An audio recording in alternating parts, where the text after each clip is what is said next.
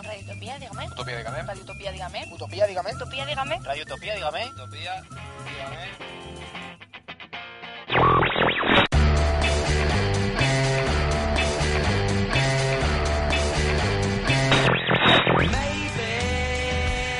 I don't really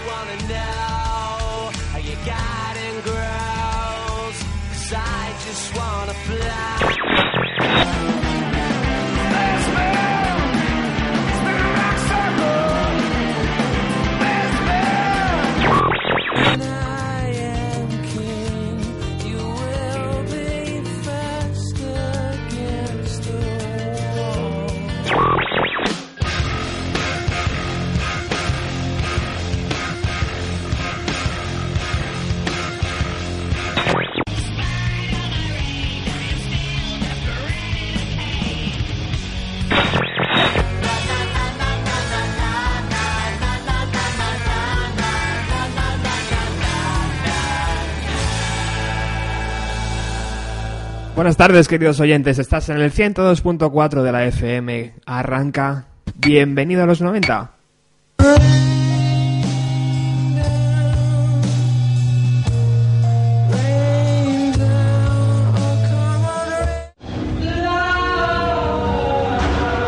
Y sin duda, ese inicio de Paranoid Android os hace indicar a todos que hoy vamos a dedicar el programa a la banda británica Radiohead.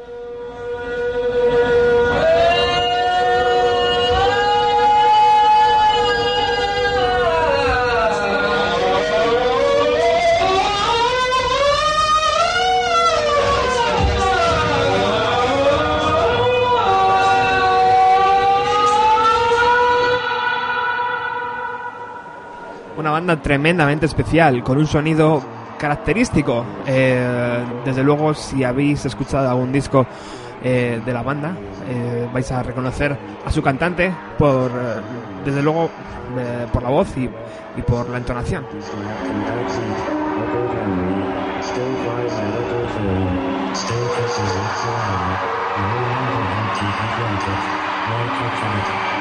Siempre ha existido una banda encargada de llevar la música popular un paso más allá. En los 90, la esencia siempre ha vivido de los ecos musicales de décadas anteriores.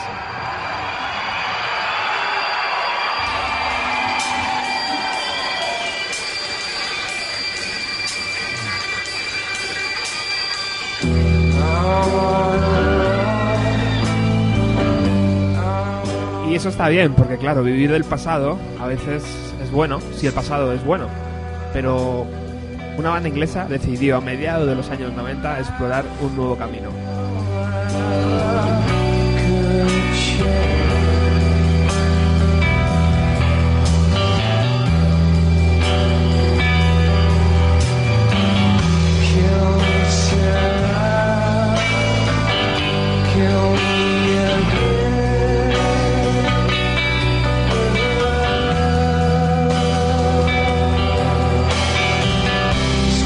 Hoy dedicaremos nuestro programa a Radiohead.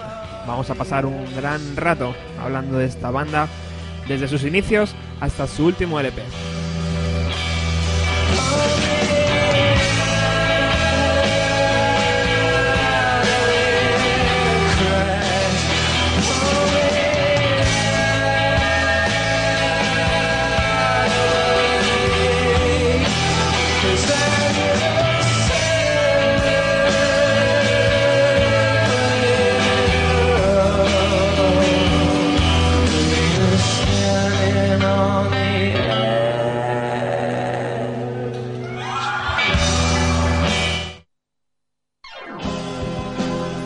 Los inicios de Radiohead se remontan a 1985 en una pequeña ciudad llamada Abingdon de 36.000 habitantes situada a 13 kilómetros al sudoeste de Oxford.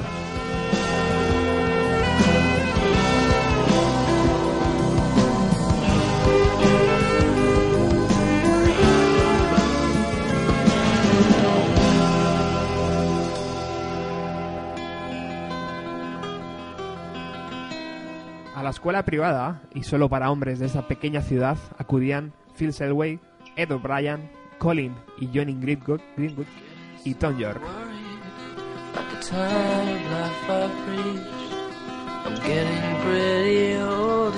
El salón de actos, además, rápidamente se convirtió en el primer local de ensayo de la banda, que originalmente se hacían llamar On a Friday, ya que era el único día que podían ensayar.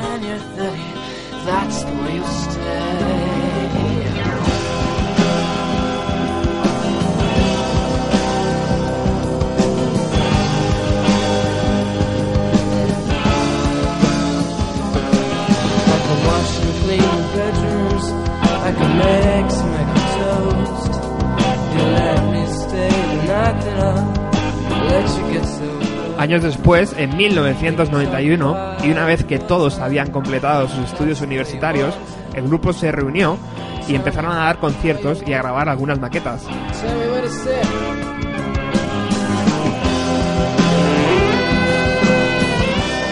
Una de esas maquetas se puede encontrar surfeando por la red y es la que estamos escuchando de, fo- de fondo. Se trata de la canción To Be a Brian Light.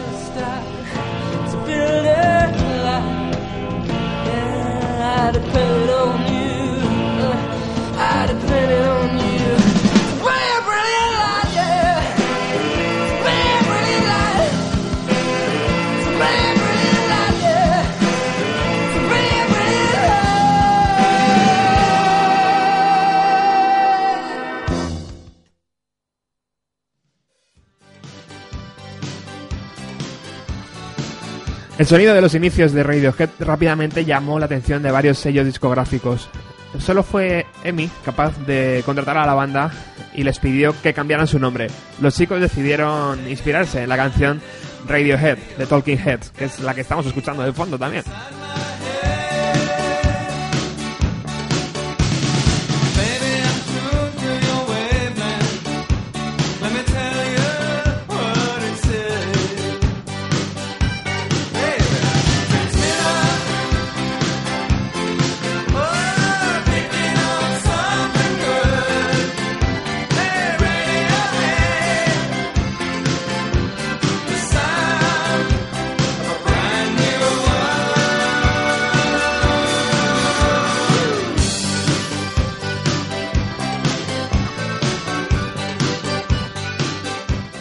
Primera grabación bajo el nombre de Radiohead fue un EP de cuatro canciones eh, titulado Drill.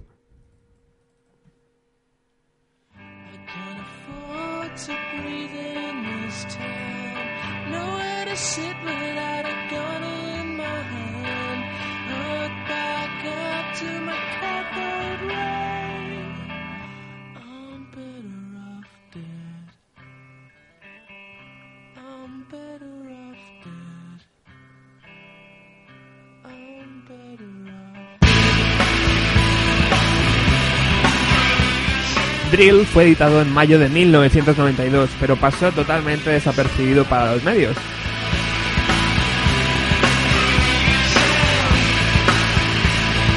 El EP eh, de cuatro canciones, como ya hemos dicho, abría con esta Proud Yourself.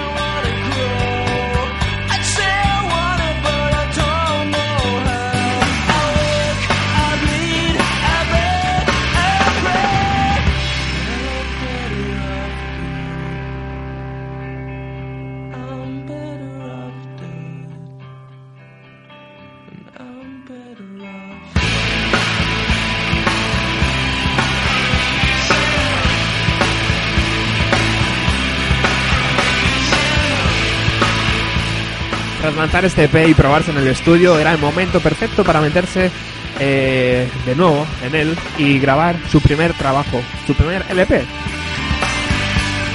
Para ello, Radiohead decidió contratar a dos ingenieros que, estaban que habían trabajado con bandas eh, como Pixies y Dinosaur Jr. Hablamos de Paul Coldair y Zane Slade. Habían trabajado con, con los Pixies, como ya hemos dicho, y eso, eh, y los Pixies eran una de las bandas preferidas de los británicos.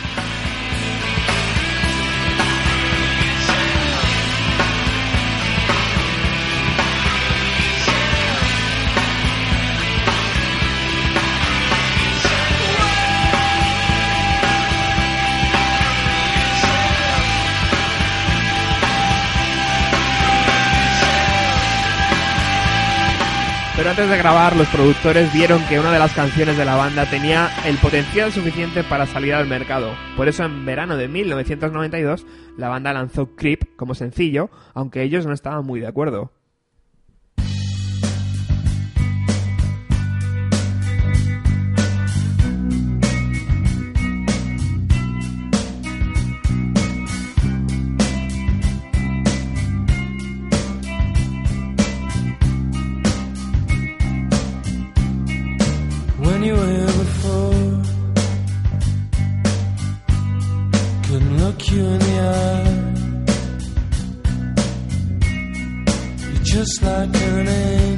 La canción fue vetada en la BBC por ser demasiado depresiva y pasó prácticamente al olvido.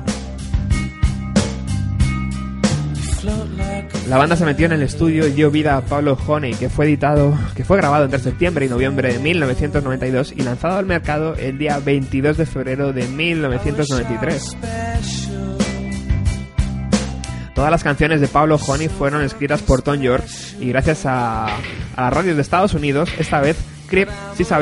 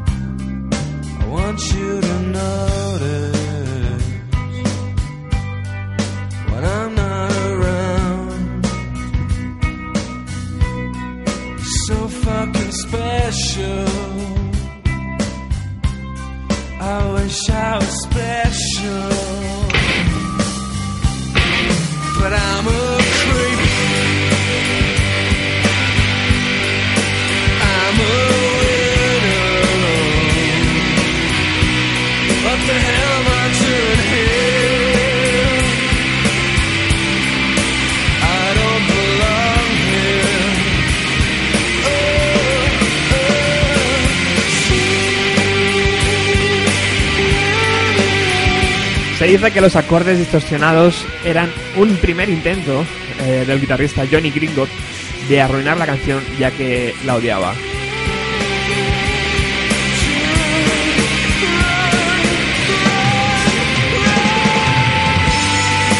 Aunque Creep fue un notable éxito, el primer LP de Radiohead pasó sin pena ni gloria por Inglaterra y fue en Estados Unidos donde este primer disco les hizo iniciar una gira que, les mantuvo casi dos años dando conciertos.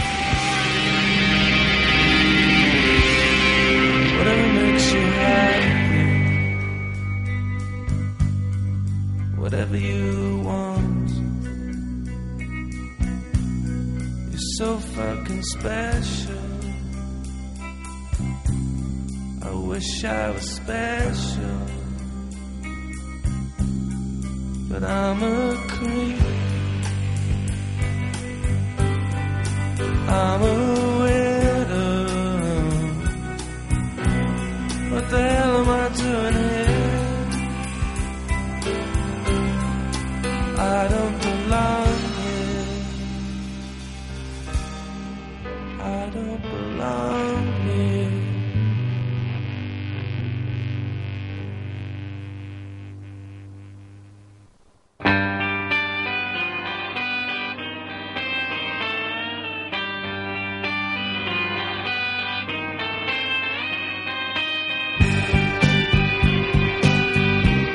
La banda volvía al estudio en agosto de 1994 con la presión de superar el éxito masivo de Creep.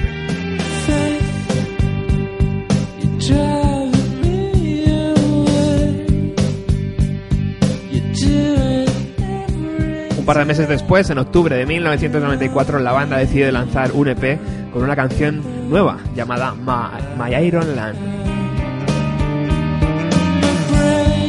Es la canción que estamos escuchando ahora mismo. Junto a esta canción eh, lanzaron también varias caras B de Pablo Honey y una versión acústica de Creep con la idea de presentar su nuevo sonido a la gente.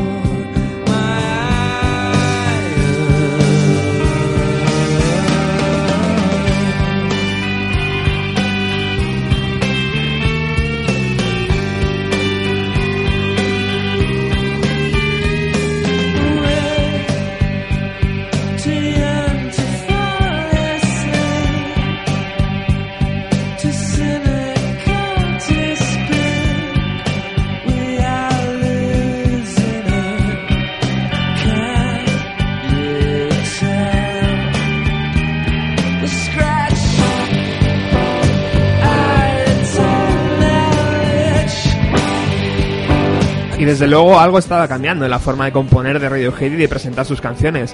Eh, el 13 de marzo de 1995, tras haber com- completado todos los ensayos y todas las demos, sale a la venta su segundo trabajo, titulado The Bems.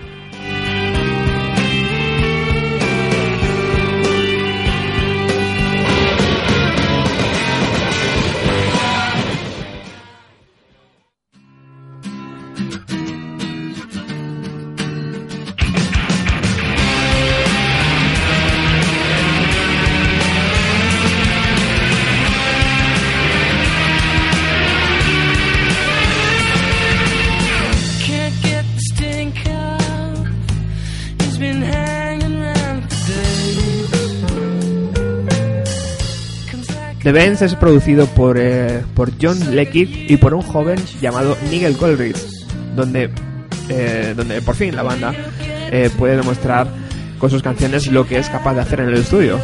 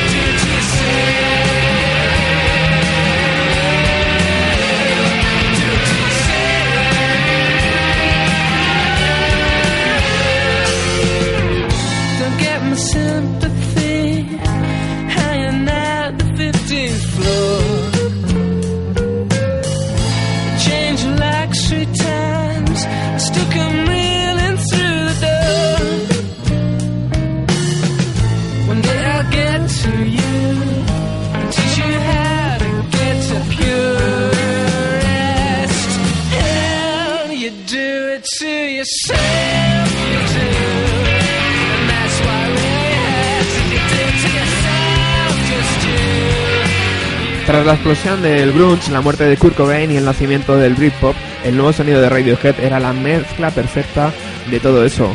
El trabajo, de nuevo, fue mejor acogido en Estados Unidos que en Inglaterra.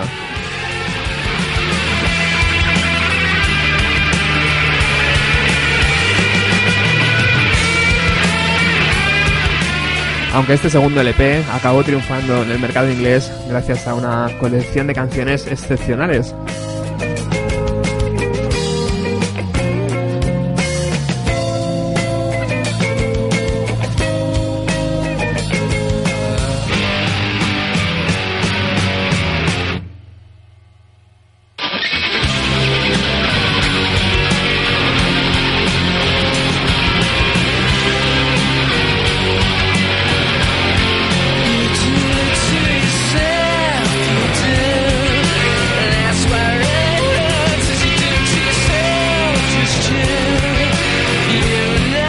Finales de ese año, a finales de 1995, la banda ya había grabado junto a Nigel Goldrich una canción para su nuevo trabajo. Esta canción se llamaba Lucky y la banda la grabó para el álbum benéfico War Child. Gracias a esas sesiones de trabajo, la banda decidió que Nigel sería su productor y empezaron a trabajar en las nuevas canciones para su tercer LP.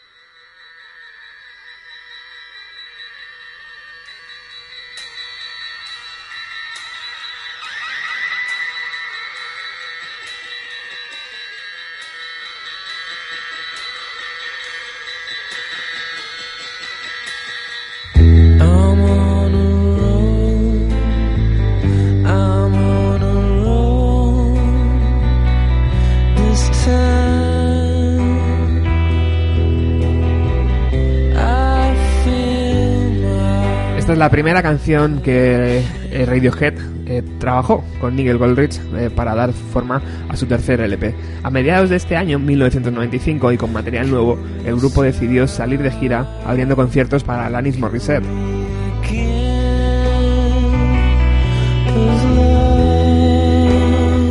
Tras esa pequeña gira, se encerraron en una pequeña ciudad también, situada a unos 150 kilómetros de Londres, al sur de Inglaterra.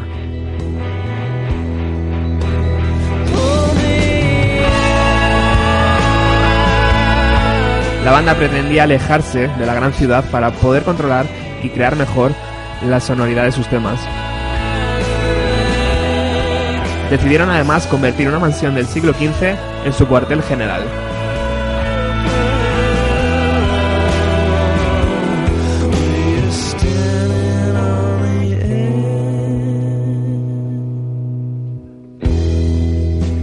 Durante 1996 la banda dio forma a su tercer LP. Y eh, justo un año después, el día 16 de junio de 1997, OK Computer estaba en las tiendas de discos.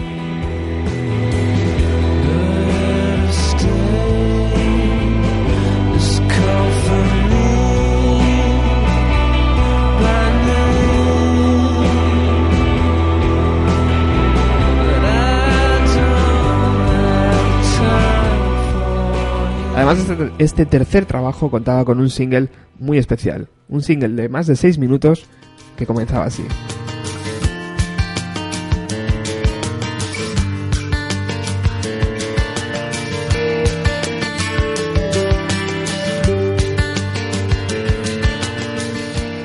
El consumismo, la desconexión social, la clase política, el descontexto general eh, de la sociedad eran tratados en este disco donde ya hemos dicho que su primer single era una canción de más de 6 minutos de duración.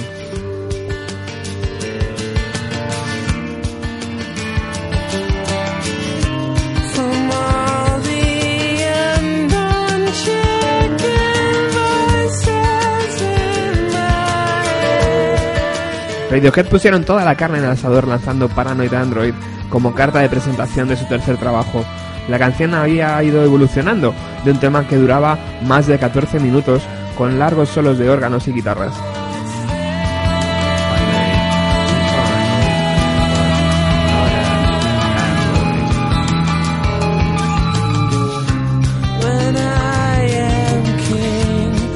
De ese disco salieron también eh, como singles Karma Police y No Surprises.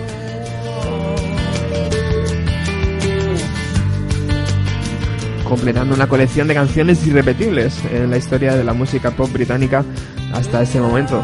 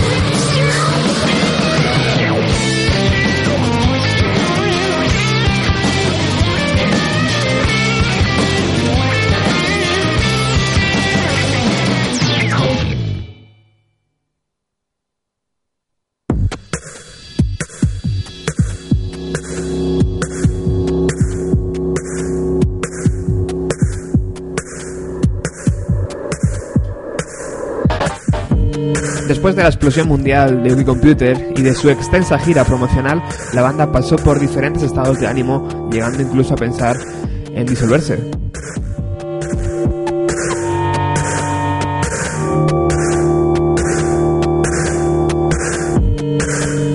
Tras 18 meses de ensayos, la banda encontró el nuevo sonido que estaban buscando con Nigel Goldrich de nuevo como, la- eh, como productor.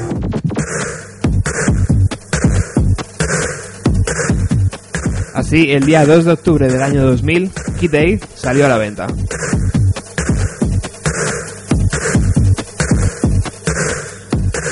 La industria discográfica cali- calificó este lanzamiento como el más esperado tras el inútero de Nirvana.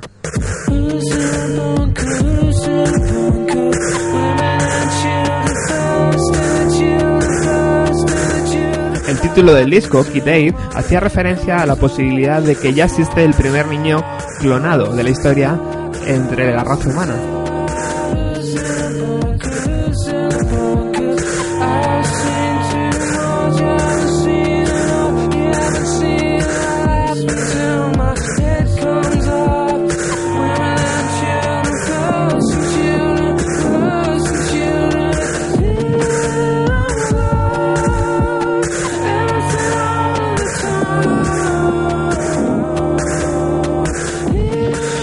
Los británicos eh, volvían...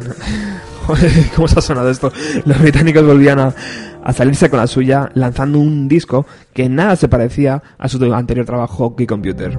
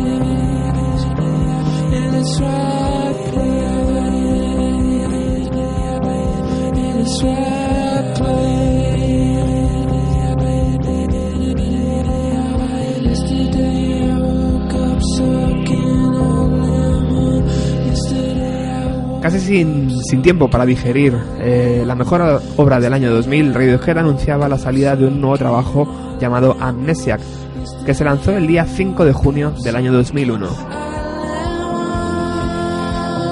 Este nuevo trabajo fue grabado al mismo tiempo que Kid Day, por ello muchos fans de la banda lo llaman Kid B.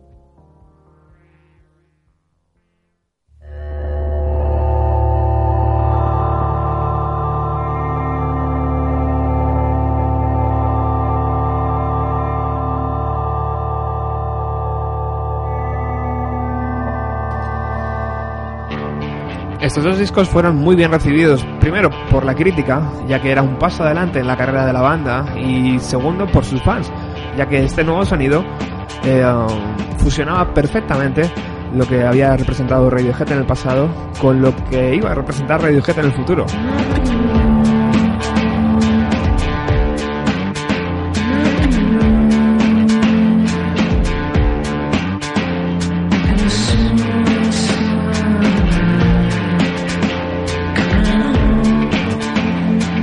La banda continuó de gira, pasando por España en varias ocasiones además, y probando canciones nuevas en directo, dando forma a lo que iba a ser su sexto LP de estudio.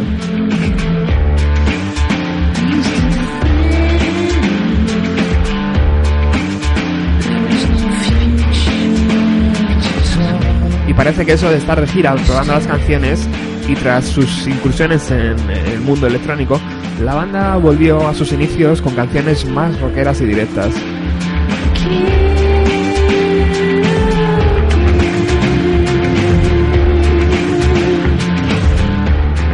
Hail to the Chief salió a la venta el día 9 de junio de del año 2003 y contó de nuevo con Nigel Goldrich en labores de producción.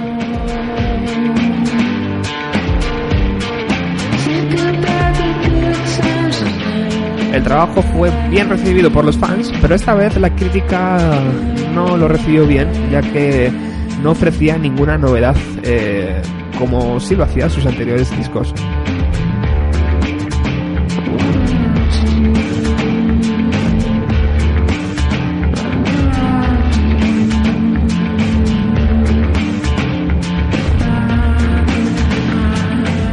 Las canciones que sobresalía en esa gira en directo y luego en el disco es esta que vamos a escuchar ahora mismo llamada There There.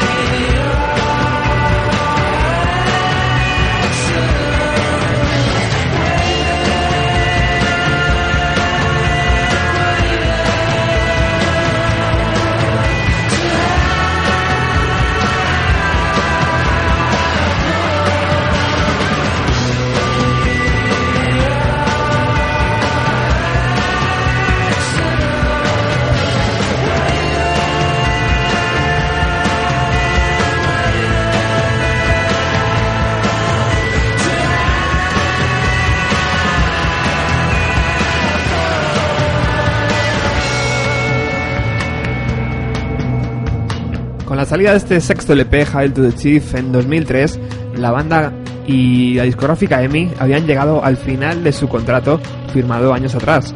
El grupo, por lo tanto, quedaba libre de presiones y de fechas y decidió darse un paréntesis.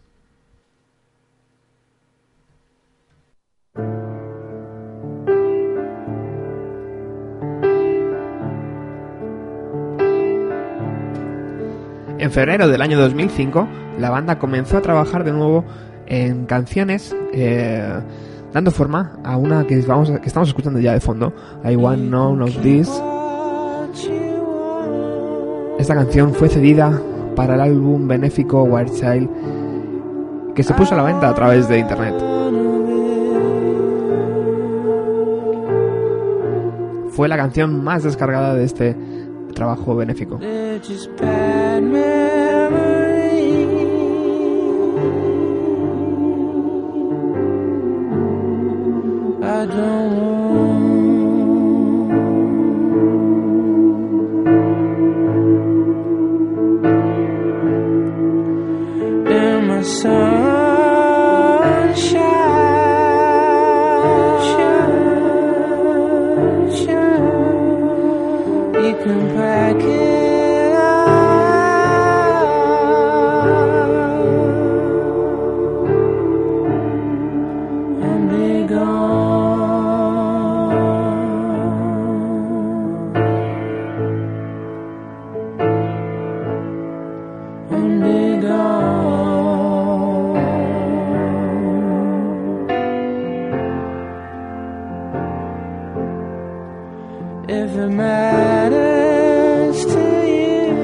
Durante 2005, 2006 y parte del año 2007, Radiohead dio forma a su nuevo trabajo con Nigel Goldrich de nuevo en labores de productor.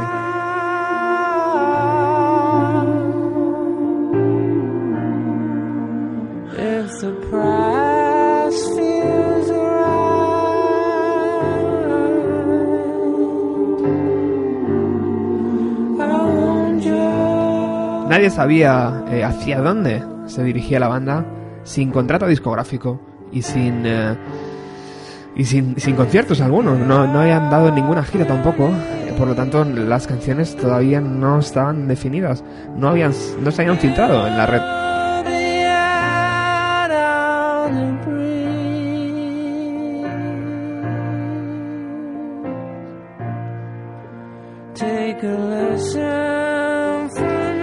Lo único que los fans tenían eran pequeños mensajes que los miembros de la banda iban dejando en su página web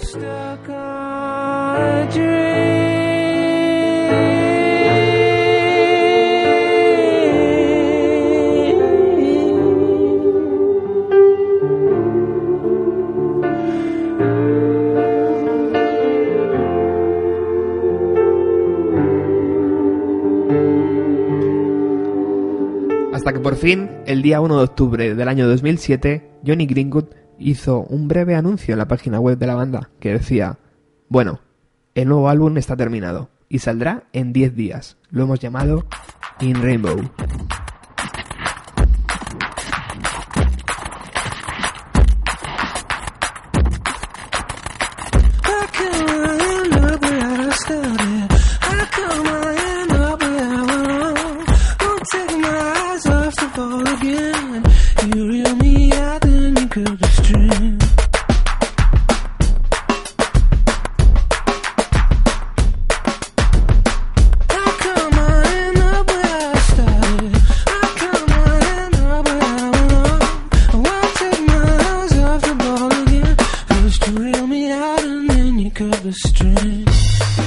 Los entendidos dicen que ese fue el tiro de gracia a la industria discográfica, ya que por primera vez una ba- banda se alejaba de los cauces normales de distribución utilizando la red para hacer llegar su trabajo.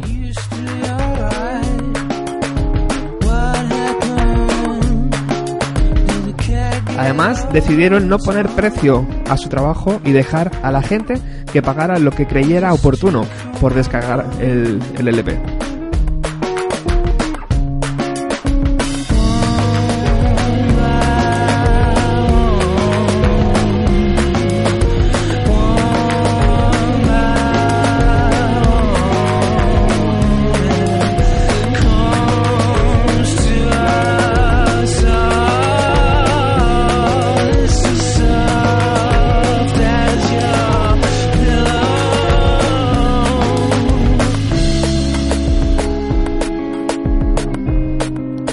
La página que la banda había eh, ofrecido a los fans para la descarga de este trabajo estuvo operativa durante dos meses y tú podías entrar en esa página, descargar el disco gratuitamente o pagar lo que creyeras oportuno.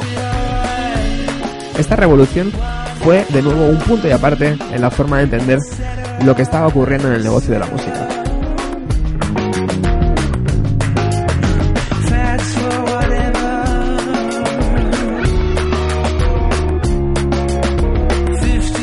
Dos meses después, la banda decidió lanzar en formato físico el trabajo.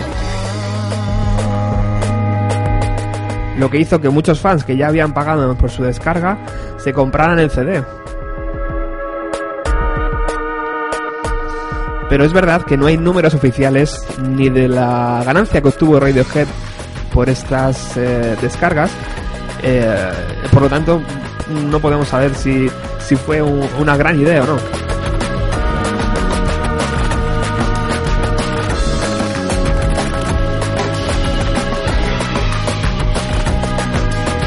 En el tema musical, In Rainbow eh, contaba con una colección de canciones lo suficientemente buenas como para estar en las primeras posiciones de las listas de ventas.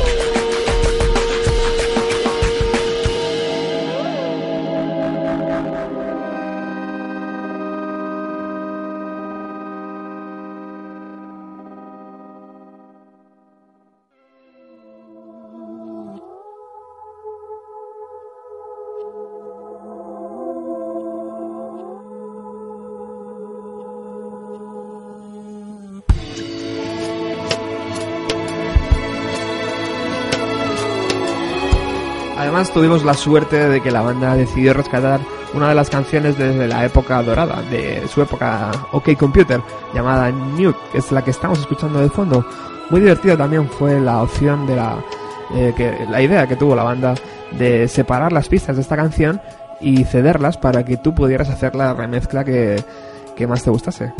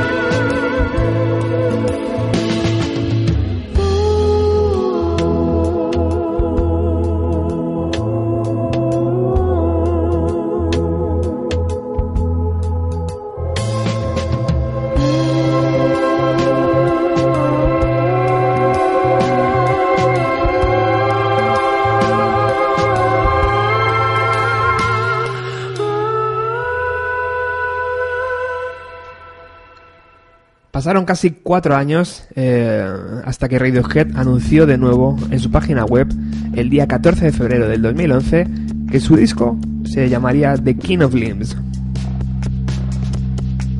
y que podría descargarse a un precio fijado esta vez en menos de una semana. Con ese escudo anuncio, la banda anunciaba la salida de su nuevo trabajo.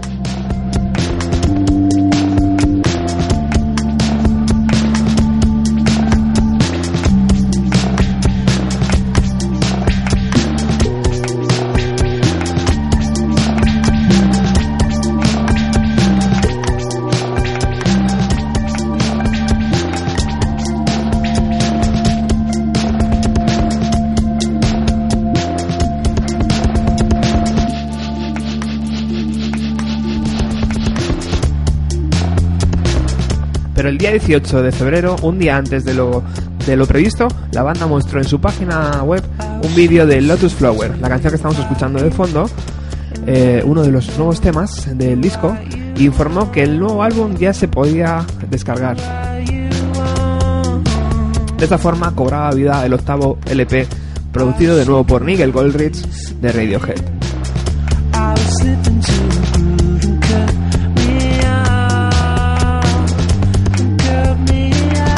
Un mes después de, anunciar la, salida, se ponía a la venta la edición en CD y vinilo.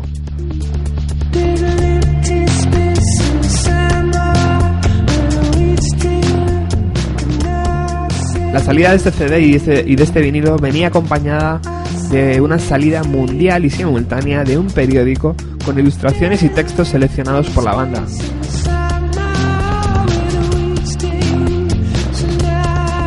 En España se distribuyeron 2.500 periódicos en Madrid y otros 2.500 periódicos en Barcelona, con los textos traducidos al castellano.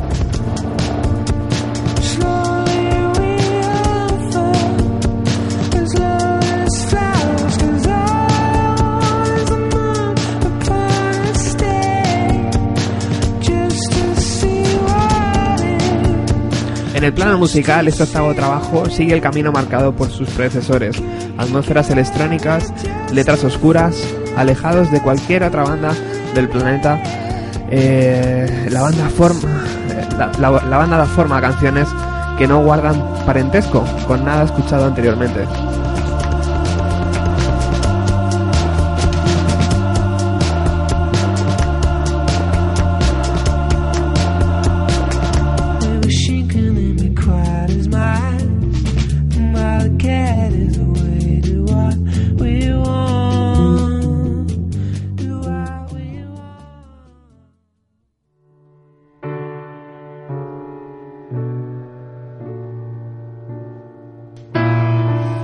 Actualmente sigue presentando las canciones de su último trabajo junto con sus éxitos de siempre y pasaron por España. El próximo viernes 13 de julio, dentro del festival BBK Live en Bilbao, Radiohead presentarán las canciones de siempre y las canciones nuevas.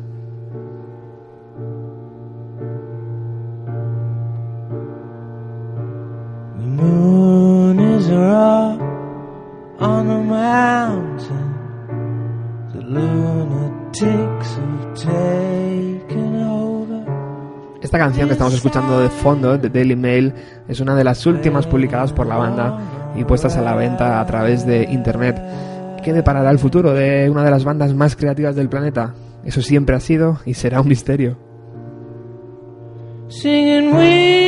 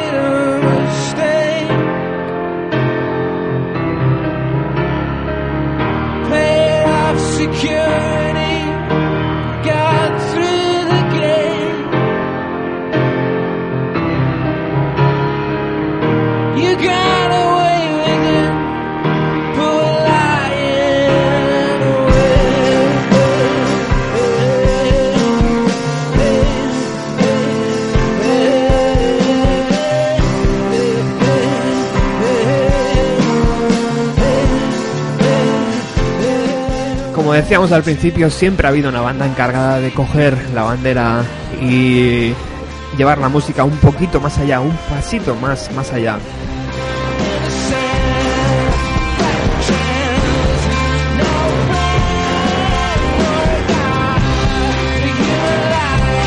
Para todos los que hemos vivido la década de los 90, Radiohead ha sido esa banda.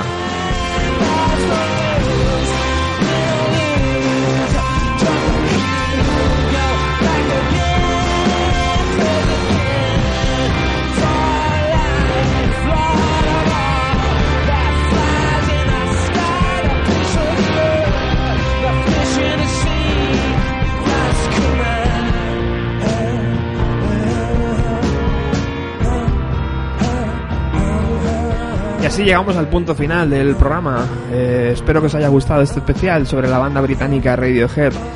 Eh, si queréis más información sobre el programa, visitar el blog bienvenido a los 90.blogspot.com.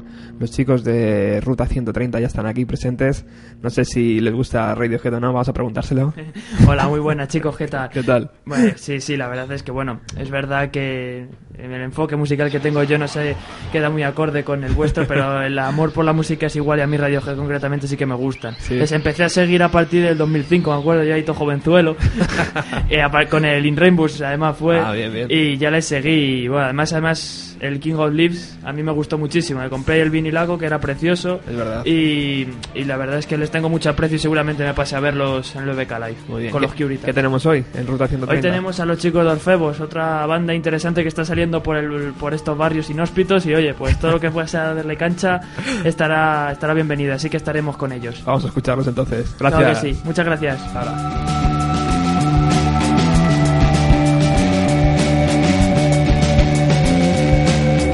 Y a todos vosotros, nada, deciros que el próximo jueves volvemos con más música. Hasta el próximo jueves.